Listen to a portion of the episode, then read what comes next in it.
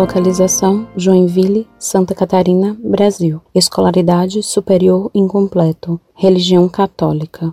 Comentário de leigos durante a missa. Boa tarde, professor Fedeli. Quantas perguntas ricas sobre a liturgia encontrei neste site, quantas dúvidas resolvidas, quanto conhecimento obtive. Parabéns! Nós católicos precisamos de catequese, mas a minha pergunta é específica sobre o papel do comentarista. Percebo que o comentarista às vezes se espalha demais, com comentários, ao meu ver, desnecessários. Por exemplo, aqueles comentários antes da leitura dos Salmos, Evangelho. Como fica essa atitude? É correto? Aproveitando, mais uma dúvida. Na hora da consagração, toda a Assembleia deve ficar de joelhos, inclusive os leitores que se encontram no presbitério? Agradeço.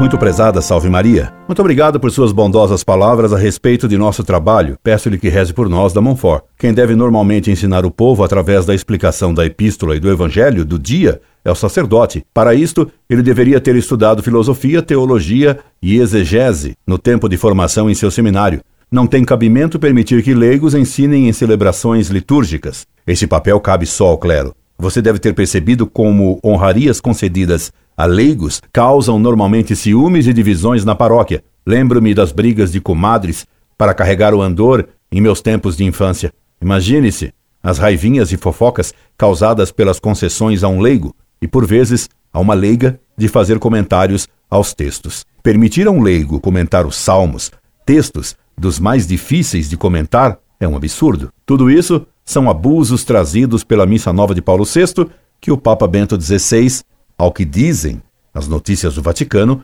vai reformar logo mais, se Deus quiser. Quanto a ficar ajoelhado na hora da consagração, evidentemente, todos devem ficar de joelhos, pois que, se São Paulo disse, ao nome de Jesus se dobre todo joelho no céu e na terra e no inferno, Filipenses, capítulo 2, versículos de 9 a 11, diga ao padre com todo respeito que também na sua paróquia isso é obrigatório. Escreva-me sempre pois que se um dia for dar palestras em Joinville, gostaria de tê-la entre meus ouvintes.